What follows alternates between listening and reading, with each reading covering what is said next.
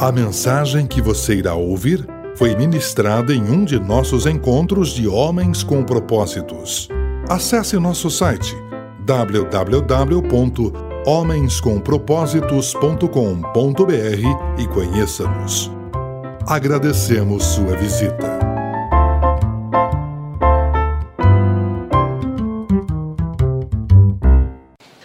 Nosso tema de hoje: crie condições.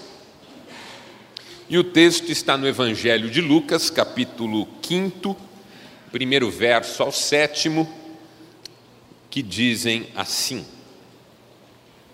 Certo dia, Jesus estava perto do lago de Genezaré e uma multidão o comprimia de todos os lados para ouvir a palavra de Deus. Viu à beira do lago dois barcos, deixados ali pelos pescadores que estavam lavando as suas redes. Entrou num dos barcos, o que pertencia a Simão, e pediu-lhe que o afastasse um pouco da praia. Então sentou-se e do barco ensinava o povo. Tendo acabado de falar, disse a Simão: Vá para onde as águas são mais fundas, e a todos lancem as redes para a pesca. Simão respondeu: Mestre, esforçamo-nos a noite inteira e não pegamos nada. Mas porque és tu quem está dizendo isto, vou lançar as redes. Quando o fizeram, pegaram tal quantidade de peixe que as redes começaram a rasgar-se. Então fizeram sinais a seus companheiros no outro barco para que viessem ajudá-lo. E eles vieram e encheram ambos os barcos a ponto de quase começarem a afundar. Até aqui. Um dos primeiros livros que eu li inteiro, eu tinha nove anos de idade, e ele foi me dado pelo, por uma professora minha. Chama-se, porque eu tenho esse livro até hoje, o leão, a feiticeira e o guarda-roupa. E faz parte de um conjunto de livros que se chama As Crônicas de Nárnia, que ficaram muito famosas recentemente, inclusive virando filme. Esse livro e essas crônicas foram escritas por um autor que só mais tarde eu vim conhecer profundamente e que é para mim um dos grandes escritores cristãos de todos os tempos, C.S. Lewis, um escritor extraordinário. E eu já li vários livros dele, uma série de livros, todos igualmente maravilhosos. E um dos livros que o C.S. Lewis escreveu chama-se Milagres. E é uma análise muito profunda e muito objetiva desse fenômeno do milagre. E nesse livro eu encontrei essa frase que eu trouxe para você, para servir de provocação para a nossa conversa de hoje. Deus não sacode milagres sobre a natureza de forma aleatória, como se usasse um saleiro ou frasco de pimenta eles surgem nas grandes ocasiões, sendo encontrados nos grandes centros de força da história, não político ou social, mas espiritual. Se a sua própria história não estiver perto de um desses grandes centros, como você espera ver algum milagre? Qual que é nesse momento do livro, a tese que C.S. Lewis está trabalhando. Que Deus não faz milagres por capricho. Que Deus não faz milagres sem propósito. E que Deus não está apenas contemplando as nossas individualidades, a nossa história particular. Deus tem compromisso com a humanidade. Deus tem compromisso com o todo. Deus tem compromisso com a história de todos nós. De modo que muitas vezes ele faz milagres exatamente para redimir a história e colocar a história no seu eixo. E aí vem a sacada do C.S. Lewis. Quanto mais você fizer parte desse processo, tanto mais você vai experimentar milagres. Quanto mais relevante for a sua existência, tanto mais Deus vai usar você para fazer milagres, tanto mais Ele vai fazer milagres perto de você, tanto mais Ele vai fazer milagres na sua vida. É uma tese muito interessante, porque mostra que a questão do milagre não é apenas uma questão de desejo, necessidade, dependência, mas é também uma questão do quanto a nossa vida tem sido útil nas mãos de Deus. Você tem na sua casa coisas que são úteis para você e você as conserva com muito carinho. Você tem coisas na sua casa que já não são mais úteis. Talvez você não as conserve mais. Claro que eu não posso usar esse exemplo para falar da relação de Deus comigo e com você, porque Deus nos ama como filhos. Mas é claro que quanto mais útil uma pessoa é nas mãos de Deus, tanto mais ela vai desfrutar daquilo que Deus está fazendo através da vida dela e onde ela está colocada. Essa é a tese do C.S. Lewis. E eu gostei dessa tese, por quê? Porque ela sugere que milagre não é só alguma coisa de que eu preciso, mas também alguma coisa que eu posso experimentar criando o ambiente favorável. Milagre não é só alguma coisa que eu peço quando eu não tenho mais o que fazer, mas é alguma coisa que acontece comigo mesmo quando eu não peço nada, porque estou vivendo uma condição diante de Deus que permite que Ele faça algumas coisas por mim na minha vida que eu nem imaginaria. Por que, que é importante a gente pensar nisso? Porque o texto que nós lemos tem uma característica muito legal. Que característica é essa? Ninguém pediu nada para Jesus. Ninguém pediu nada.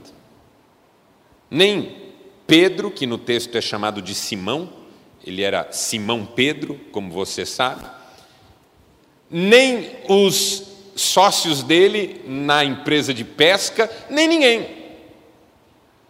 O que, que aconteceu? Jesus estava ensinando na praia, ali do lago de Genezaré.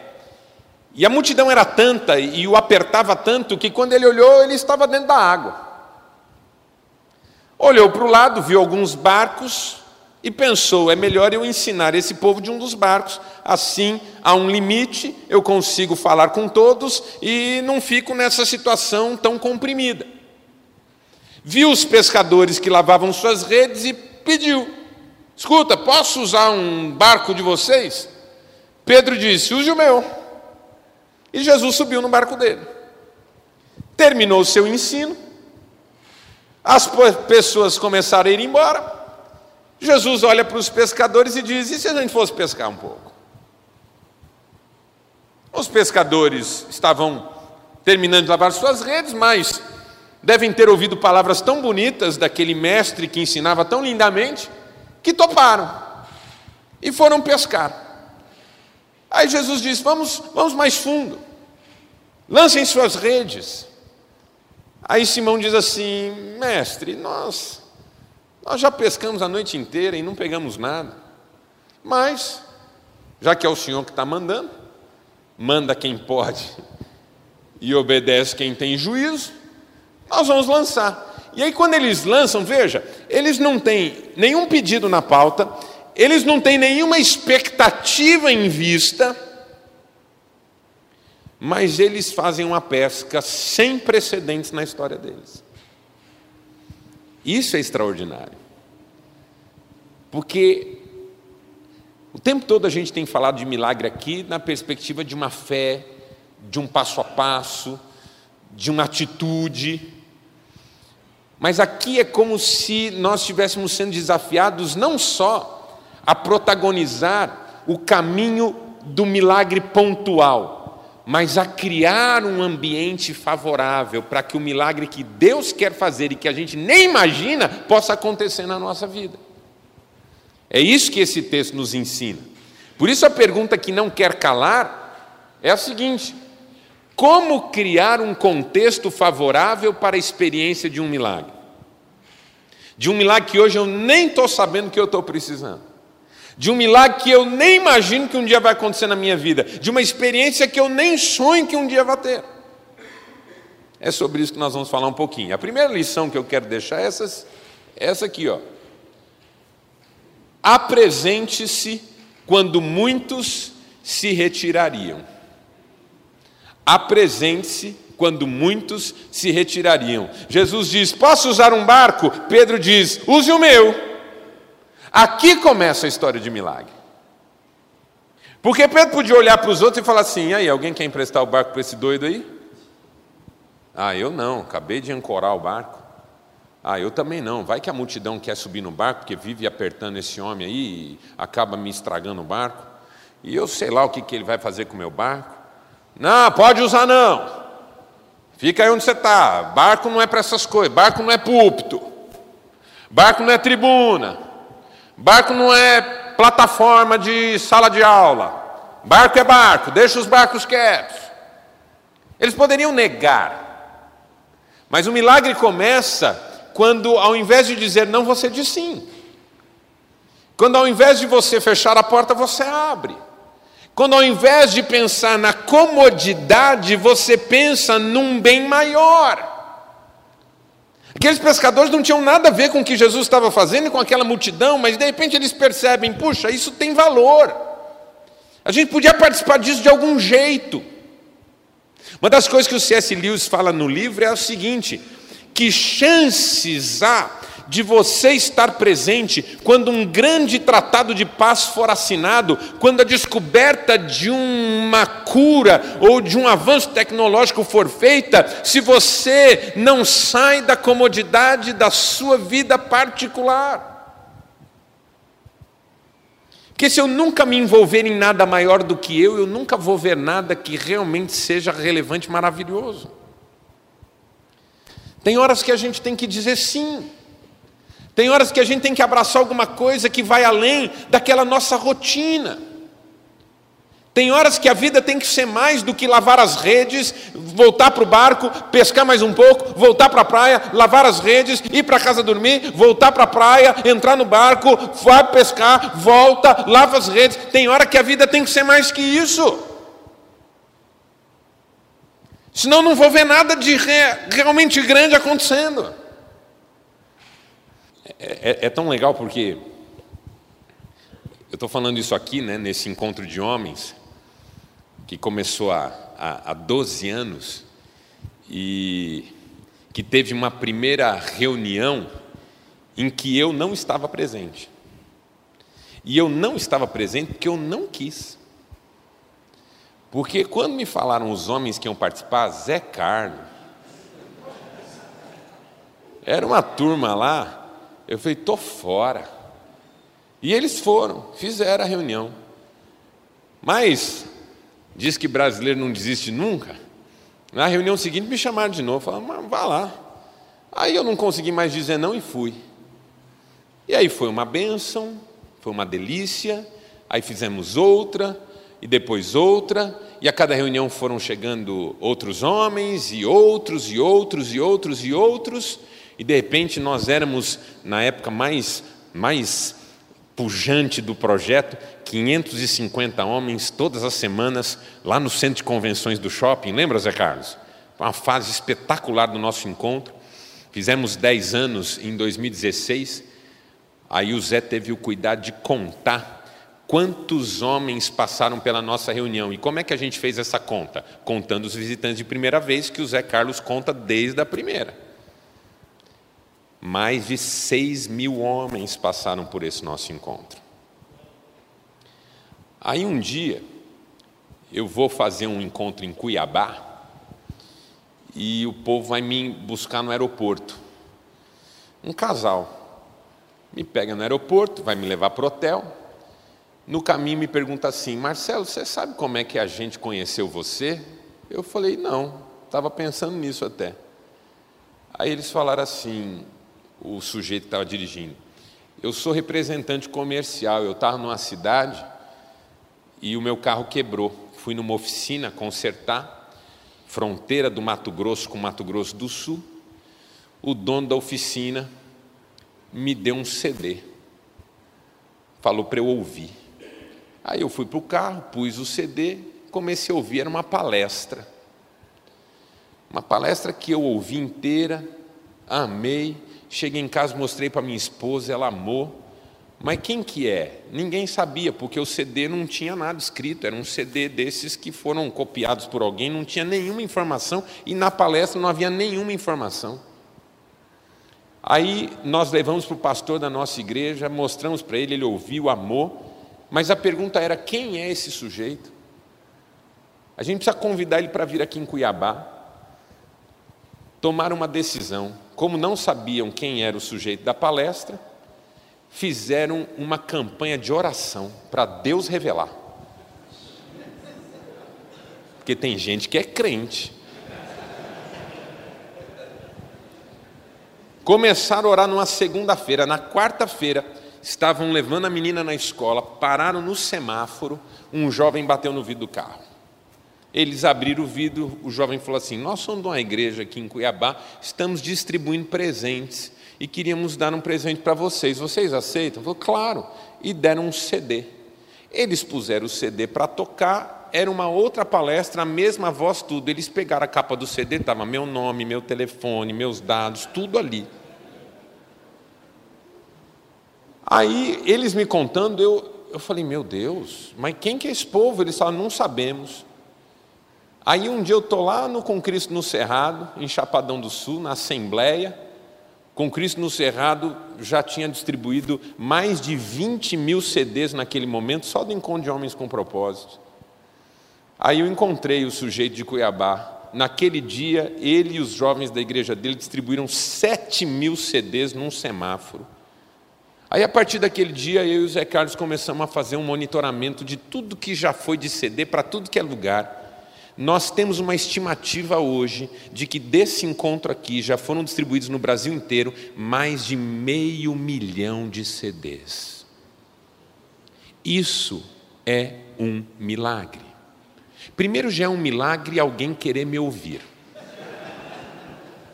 Afinal de contas, eu sou corintiano. Esses dias eu fui fazer um curso de doutorado, fui convidado para fazer um doutorado, tão importante. Aí estou lá no doutorado fazendo a aula, aí o pessoal começa a mexer com o negócio de time, e você? Eu falei, sou corintiana. Aí o pessoal começou a brincar comigo, eu falei, a pergunta que não quer calar é a seguinte: o que é que um corintiano está fazendo num doutorado? Faz o menor sentido isso. Quem é corintiano aqui me perdoa, mas a verdade é essa, né? É um milagre. E todo esse milagre começou porque um dia, doido de vontade de dizer não, eu acabei dizendo sim. Mas não só eu. Aqueles homens que também tinham várias razões para dizerem não, disseram Sim. E depois tantos outros homens que tinham tantas razões para dizer não, você que está aqui hoje à noite, você tinha razões hoje para dizer não para esse momento. Mas por alguma razão você disse sim. E quando a gente começa a dizer sim para aquilo que é maior do que a gente, para aquilo que tira a gente da zona de conforto, coisas lindas começam a acontecer. Eu imaginava, não, nunca sonhei. Mas maior é Deus do que os meus sonhos, maior é Deus do que os seus sonhos, maior é Deus do que os meus limites, maior é Deus do que os seus limites. Pedro, naquele dia, podia ter dito não, mas ele disse sim, e aí desencadeou um processo que resultou num milagre extraordinário e que fez com que a vida dele fosse revolucionada incrivelmente. Pedro, naquele dia, não imaginava que ele se tornaria o maior pregador da história da humanidade, ele era só um pescador. Naquele dia em que ele lavava as suas redes, ele não imaginava que ele faria orações e mortos ressuscitariam. Pedro, naquele dia, não imaginava, lavando suas redes, que depois daquela pregação daquele homem que falava tão lindamente, ele veria leprosos serem purificados, cegos voltarem a ver, paralíticos andarem. Ele não imaginava que ele, ainda que timidamente, daria alguns passos sobre as águas. Que a gente fala assim, é, Pedro não teve fé, afundou, mas ele deu pelo menos uma meia dúzia de passos. Quando ele falou, João, vamos comigo, João falou, não, vai tranquilo. Fico orando por você aqui. Só tem duas pessoas que andaram sobre as águas no mundo: Jesus e Pedro. Tudo porque ele disse sim, pode usar o meu barco, pode entrar na minha vida, pode pode contar comigo, eu, eu, eu, eu ajudo, vamos, vamos que eu ajudo. Eu acho que falta isso na nossa geração. Cada um, cada um pensa muito em si. E a gente faz muito pouca coisa junto. E quando a gente começa, coisas lindas começam a acontecer. Jesus diz para Pedro assim: Vamos onde as águas são mais fundas. Porque aqui tem uma metáfora da profundidade a gente vive muito na superfície. Até nos relacionamentos de amor que a gente tem, a gente fica na superfície. Um homem e uma mulher que são casados podem viver 30 anos na superfície, sem jamais aprofundarem a intimidade da alma. Vamos onde as águas são mais fundas é um convite que tem um duplo sentido. Não só navegue até mais longe, mas vamos aprofundar o que estamos fazendo. Porque isso também abre espaço para o milagre, quando a gente começa a descer águas mais profundas. E aí, quando eles estão em águas profundas, Jesus diz: lance as redes. E aí Pedro olha para ele e diz assim: Senhor, eu tinha motivos para não lançar. Eu, eu tenho motivos para não lançar. Eu, eu tenho motivo para não lançar, porque, primeiro, eu já passei a noite inteira pescando e não peguei nada, o mar não está para peixe. Segundo, está de dia e de noite é o melhor momento. E terceiro, eu acabei de lavar as redes, porque eu não sei você, mas eu, quando acabei de guardar um negócio, não quero pegar outra vez. Mas já que o Senhor está mandando, eu vou lançar. É, é, um, é um dizer sim. Sim. Quando eu tinha motivos para dizer não. Apresentar-se quando muitos se retirariam. Jesus conta uma parábola de um, de um sujeito que estava descendo de Jerusalém para Jericó e foi assaltado e deixaram ele semi-morto. E aí passou um religioso e viu e passou longe. Aí passou um outro religioso, viu e passou longe. Aí passou um samaritano, viu, se aproximou. Quando muitos se retiraram, ele se apresentou. Eu acho que isso faz a vida da gente diferente. Onde muitos fugiriam da raia, a gente está lá aquele amigo nosso que todo mundo se afastou dele, mas a gente ficou. Aquele, aquele casamento que muita gente já abandonou naquela condição que a gente também está, mas a gente fala, não, estou aqui, eu vou, conta comigo, vamos, vamos junto, vamos, vamos salvar isso aqui. É aqui que o milagre começa, quando ao invés de dar as costas, eu estendo a mão. Essa é a primeira lição. Segunda, insista quando muitos desistiriam. Uma pergunta que eu sempre me faço é: qual é a real diferença entre perseverança e teimosia? Não é fácil chegar a essa resposta. A diferença entre perseverança e teimosia. O que eu acredito, e, e é a reflexão que eu tenho feito há muitos anos já, é que a diferença entre teimosia e perseverança é uma questão de motivação. O teimoso é aquele que continua não porque acredita que aquilo é o melhor caminho e vai dar certo, mas porque não pode dar o braço a torcer. Como uma mulher que eu atendi uma vez, vivendo uma vida horrível com o marido, já não tinha nenhum desejo de estar ao lado dele, queria separar dele. Fique tranquilo, ele não está aqui nessa noite. Ou oh, tá, deixa eu ver. Não, não tá. E ela falava comigo: eu não aguento mais esse homem.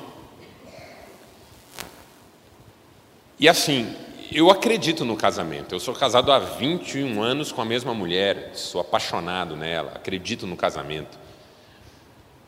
E eu jamais prego contra o casamento ou sugiro para alguém se separar. Mas eu faço perguntas. E eu perguntei para aquela mulher: e por que, que você continua com esse homem, se ele é tão terrível? Aí ela, sem pensar muito, falou assim: porque eu não quero ouvir sermão da minha mãe. Falei, como assim?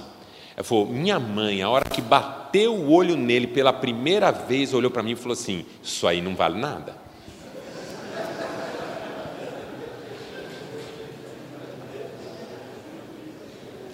E eu fiquei tão brava com ela, defendi ele tanto, que a minha relação com a minha mãe ficou estremecida. E toda vez a minha mãe falava: Isso aí vai te machucar ainda, esse aí eu vou te falar, esse aí ainda vai acabar fazendo você sofrer. E eu briguei tanto com a minha mãe que agora que cara eu tenho para largar desse homem? Vou chegar lá na casa da minha mãe e ela vai falar assim: Não falei?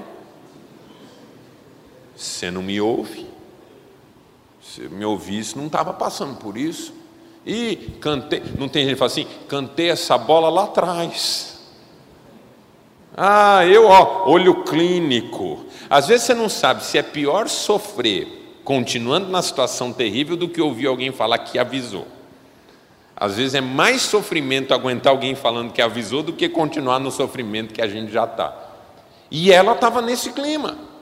Não posso dar o braço a torcer. Isso é teimosia.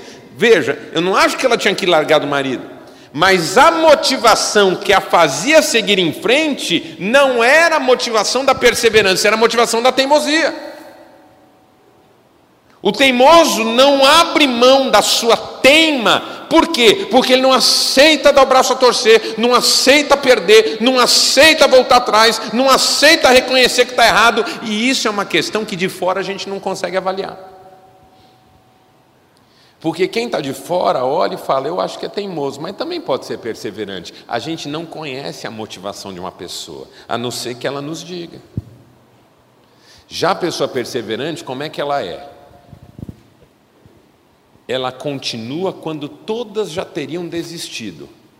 Mas o que move essa pessoa é a fé de que na próxima tentativa haverá um elemento novo que pode fazer toda a diferença e abrir uma porta que até então estava fechada.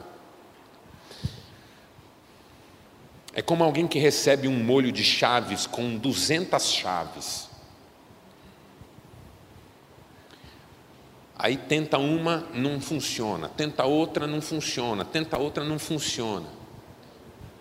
Se ela for do tipo desesperada, ela vai ficar pegando chave, pondo chave, pegando chave, pondo chave, pega a mesma, põe de novo. Mas se ela for do tipo disciplinada, ela vai começar com uma, vai testar e vai. Pode ser que ela acerte na primeira, na segunda, na quinta ou na décima. Pode ser que ela acerte só na duzentésima. Mas ela vai abrir a porta. Por quê? Porque ela acredita que cada tentativa é uma chave nova. Isso é perseverança. Foi o que Pedro falou para Jesus naquele dia: Mestre, eu lancei essa rede a noite toda, cheguei a cansar.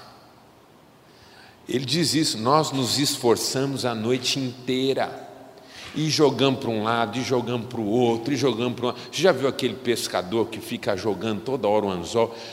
Eu, eu não gosto de pescar, eu detesto pescar. Acho chatíssimo. Recentemente descobri por quê. Quando eu era pequeno, meu avô era pescador e ele queria me levar a pescar. E eu não queria porque eu não gostava. Mas ele insistiu tanto, tanto, tanto que eu fui. Aí ele me ensinou a pôr a isca no anzol, tudo. Eu joguei a isca e fiquei segurando a vara. Mas eu estava numa má vontade. Que eu segurei a vara assim, de qualquer jeito. Meio preguiçoso, meio dormindo, meio acordando. Tipo radamés nas reuniões. Peguei o sem, irmão. Aí o peixe fisgou e levou minha vara para dentro do rio. E era uma vara do meu avô, bonitona, que ele gostava tanto. E quando eu vi, a vara já estava lá no meio. Levei bronca dele, levei bronca do meu pai. Eu odeio pescaria. Coisa chata. Um dia eu estava vendo um cara pescar. E ele jogava, e assim que o anzol acertava a face da água, ele já puxava o anzol de volta. Aí passava um o anzol acertava a face da água, ele e voltava com o anzol. Aí ele deve ter feito isso umas 60 vezes. Só no tempo que eu fiquei olhando ali, eu falei, nunca que eu quero isso na minha vida. Esse homem é louco. Aí alguém esses dias falou para mim: não, ele estava pescando tucunaré. Eu falei: faz diferença. que raio de peixe que ele vai pegar fazendo isso? Pode ser baleia, pode ser tubarão, pode ser o que for, não faz sentido. Ficar lá horas fazendo esse troço. Por quê? Porque eu não gosto. Mas mesmo quem gosta tem uma hora que cansa. E se não está para peixe, não está para peixe. E o Pedro está cansado, ele, ele expressa isso para Jesus: Senhor, nós fizemos esse negócio a noite toda e não pegamos nada que, que é legal? Já que o Senhor está falando, eu estou com uma chave nova, que até agora há pouco eu não tive. O teu incentivo, a tua direção, porque é o Senhor que está falando, eu vou lançar mais uma vez. Ou seja, o meu passado de tentativas frustradas, não vai me impedir de uma nova tentativa agora que eu estou com uma nova fé, um novo momento, uma nova motivação. Isso é perseverança. Por isso que eu não sou teimoso, eu sou perseverante. Porque eu não estou insistindo porque não posso dar o braço a torcer. Eu estou insistindo porque nesse momento eu estou mais confiante do que estava antes de que vai dar certo. Thomas Edison tentou Quantas vezes acertar com a luz elétrica antes de finalmente acertar? Quem lembra? Quantas? Mil. Eu não sei, eu estou perguntando para ver se ninguém sabe também, aí eu chuto. E pareço que eu sei, entendeu? Alguém sabe? Não, então, foram 974. Ninguém sabe. Não mexe no celular, não pode, estou falando. Diz que tentou uma, um milhar de vezes por aí mesmo. Alguém falou para ele: Por que, que você não desistiu? Ele falou: Porque a cada tentativa eu aprendia um jeito novo de não fazer. Isso não é teimosia, isso é perseverança, porque eu não estou repetindo eu estou a cada tentativa aprendendo algo que eu não sabia, e isso me faz mais capaz para a tentativa seguinte. Insistir quando todos desistiriam. Vários pais já teriam desistido do filho que está vivendo o que o seu filho está vivendo, mas você não vai desistir, porque você sabe que hoje você é um pai mais maduro e mais experiente do que era ontem, e que Deus está com você, e que um milagre está mais perto do que mais longe na sua vida. Isso é perseverança. Então Pedro insistiu quando muitos desistiriam. Terceiro, compartilhe quando muitos reteriam. Porque aí ele lança as redes e Deus dá ordem para todos os peixes do mar virem na rede dele. Passou um radiotáxi e falou: quem tiver na região aí, vai para a rede do cara que eu estou fazendo um milagre.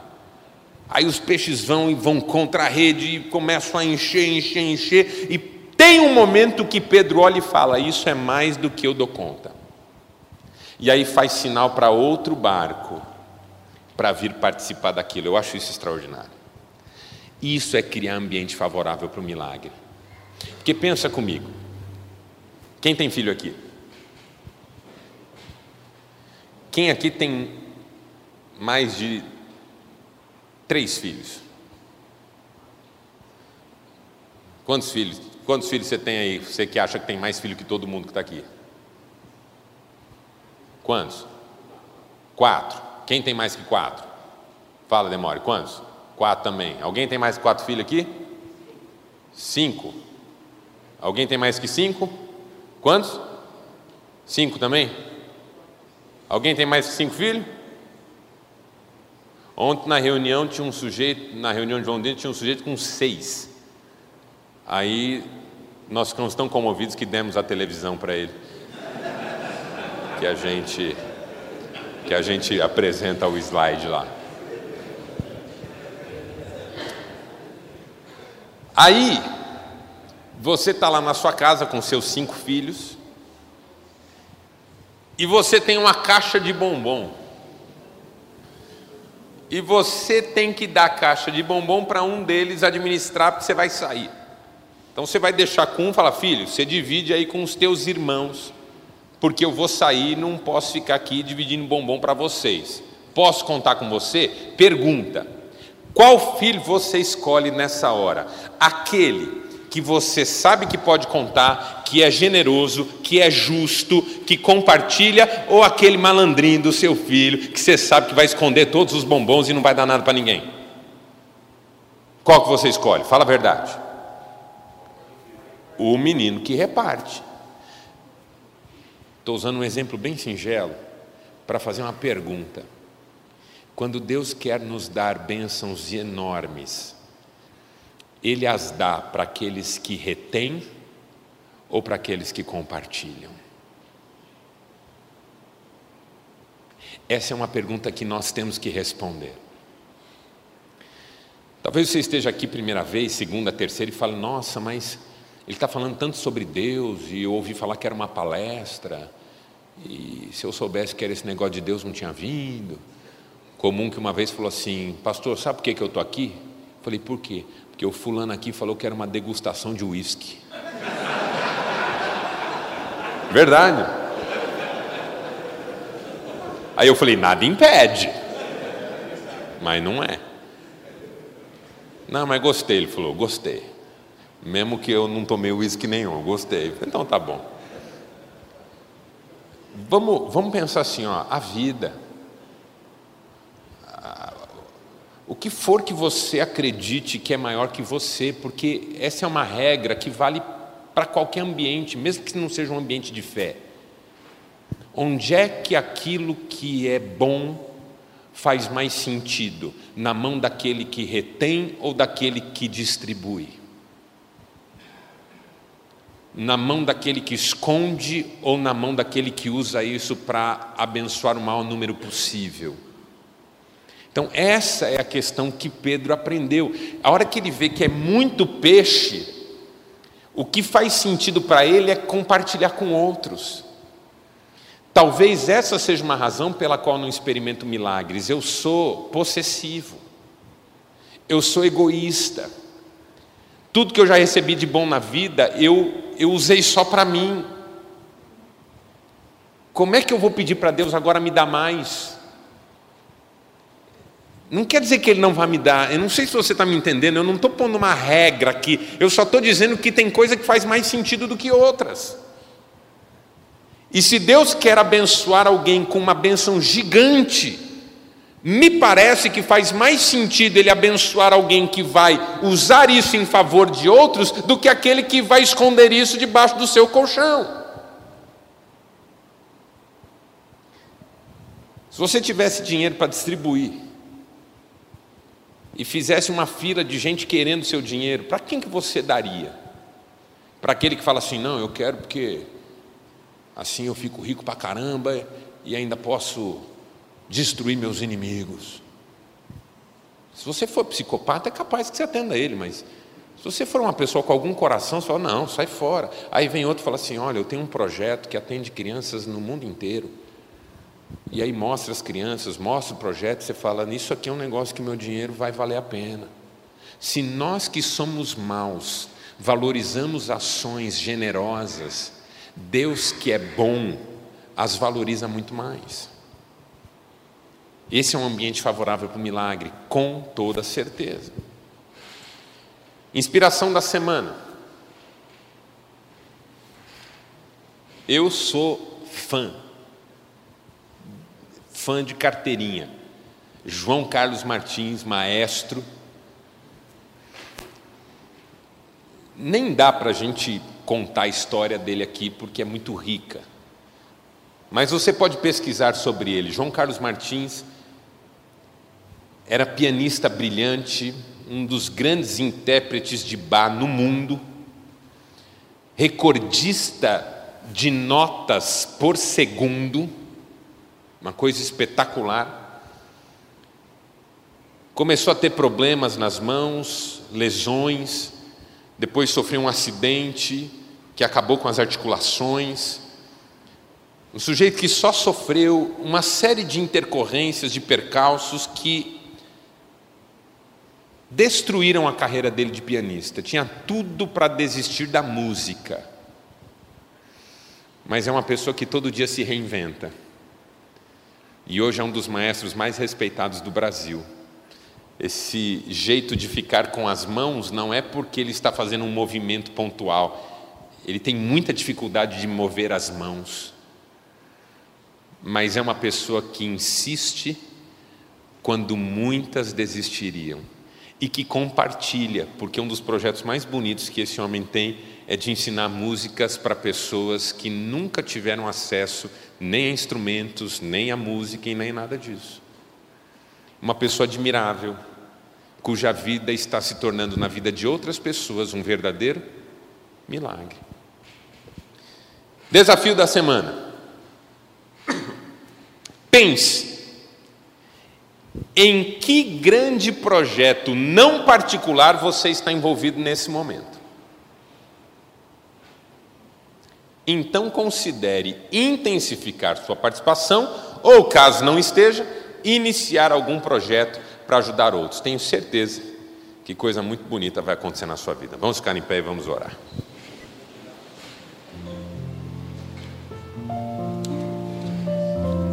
Dá-nos sabedoria e direção, Pai, e também coragem para sermos diferentes e fazermos a diferença. É a nossa oração em nome de Jesus Cristo. Amém. Valeu, gente. Deus abençoe. Bom descanso. Até quarta-feira que vem, se Deus quiser. Tchau.